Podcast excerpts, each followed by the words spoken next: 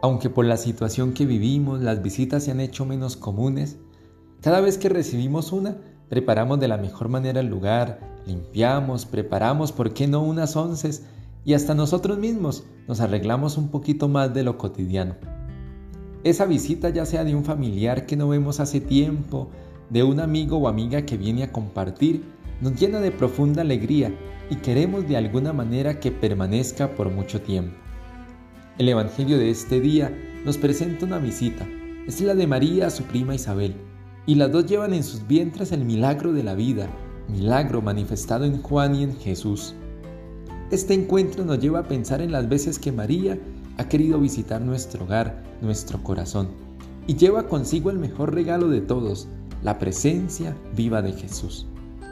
Al terminar este mes, nos quedamos con el mejor regalo que la Madre del Cielo puede dar, su propio Hijo.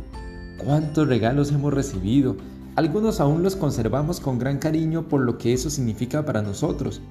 Otros los hemos olvidado, pero siempre habrá uno que jamás olvidaremos y que conservaremos con todo el corazón. María es la portadora de la alegría, de la esperanza y de la fe. No se deja vencer por el miedo y no renunció a pesar de no comprender del todo la voluntad de Dios.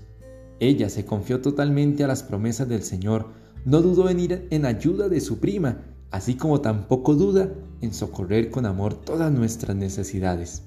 Hoy recibe la mejor visita, no dudes en abrir y trae consigo el mejor regalo de todos, no lo desprecies. Que Dios te bendiga y la Virgen María te acompañe.